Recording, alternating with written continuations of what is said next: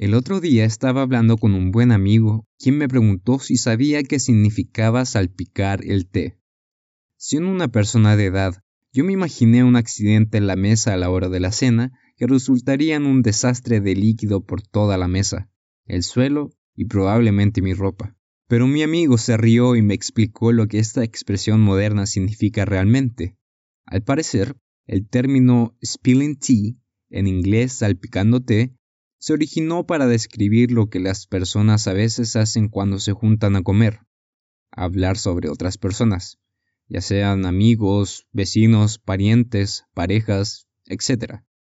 Y esto de una forma no siempre apropiada. En mis tiempos, más conocidos como los viejos tiempos por los jóvenes de hoy, esta clase de conversaciones se conocía como chisme, o intercambiar información verdadera o no, sobre alguien que no está presente.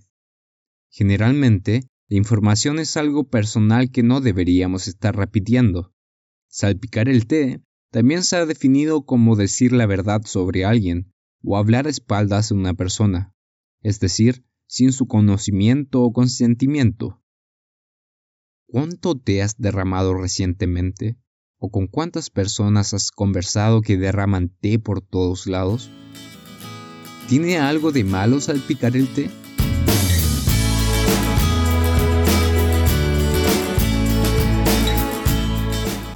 Hola, soy Matías Carvajal y esta es una traducción del podcast de Ken Yeezy para algo para reflexionar. Nuestro mundo está absolutamente bañado en té. El Internet está repleto de chismes, y parece que son parte integral de nuestra vida diaria.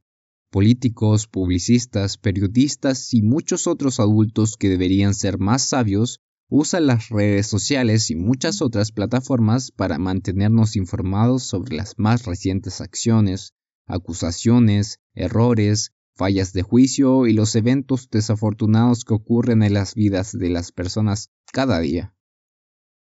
Compartir esta clase de información puede tener un efecto devastador para las personas involucradas, y a menudo los hostigadores usan los chismes para intimidar y avergonzar a sus víctimas.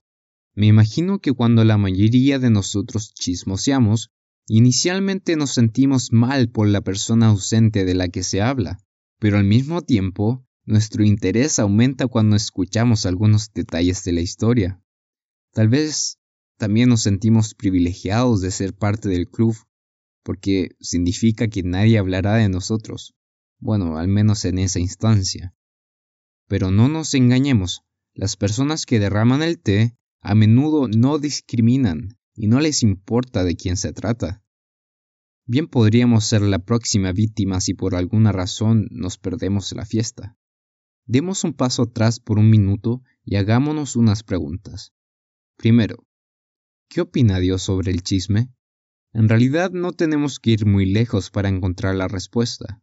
En Mateo 7:12 leemos, Todas las cosas que queráis que los hombres hagan con vosotros, así también haced vosotros con ellos, porque esto es la ley y los profetas.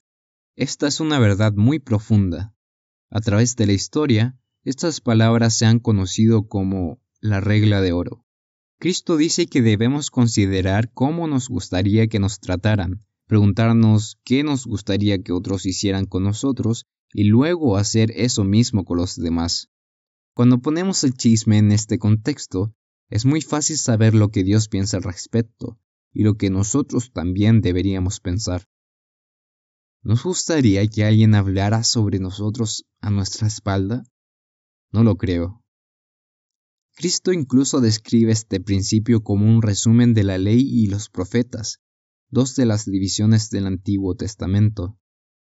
Deberíamos esforzarnos por pensar en este principio universal sobre nuestra responsabilidad hacia los demás cada vez que nos sintamos tentados a decir un chisme o estamos con personas que chismean.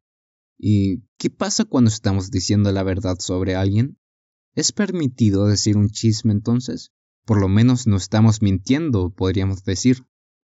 Veamos otra escritura que responde esa pregunta. Proverbios 11:13 dice, El que anda en chismes descubre el secreto, mas el espíritu fiel lo guarda todo. Incluso si un chisme es verdad, tiene que pasar la prueba de la regla de oro. ¿Cómo te sentirías si reprobaras un semestre en la escuela? Probablemente avergonzado, ¿no es cierto? Y sin ganas de compartir esa información más que con tus amigos cercanos y tu familia. Es la verdad, reprobaste, pero ¿querrías que todos lo supieran, especialmente si se burlan de ti por ello? No lo creo. Como dice el proverbio, un amigo fiel y considerado guardará información como esta por respeto a ti, incluso si es la verdad. ¿Qué harás la próxima vez que alguien quiera chismear en tu presencia, ya sea en línea o en persona? ¿Escucharás con cuidado para poder repetir bien el chisme? ¿O serás lo suficientemente valiente como para defender a las víctimas ausentes, llevando la conversación hacia una nota más positiva? En Efesios 4:29, el apóstol Pablo nos anima a que ninguna palabra corrompida salga de nuestra boca, sino a la que sea buena para la necesaria edificación, a fin de dar gracia a los oyentes. Si las personas con quienes te encuentras siguen chismeando en tu presencia, Tal vez te veas en la necesidad de dejar la conversación. Como cristianos debemos preguntarnos qué haría Jesucristo si se encontrara en una situación similar. Tú y yo vivimos en una cultura acostumbrada al chisme abundante, como una parte natural, normal de la vida. Tanto así que tal vez ni siquiera nos demos cuenta cuando otros o nosotros mismos lo estamos haciendo. Cuando se trata de chismear, ¿No es tiempo de que hagamos la diferencia y seamos un ejemplo que otros puedan seguir? Soy Matías Carvajal y esto fue Algo para Reflexionar.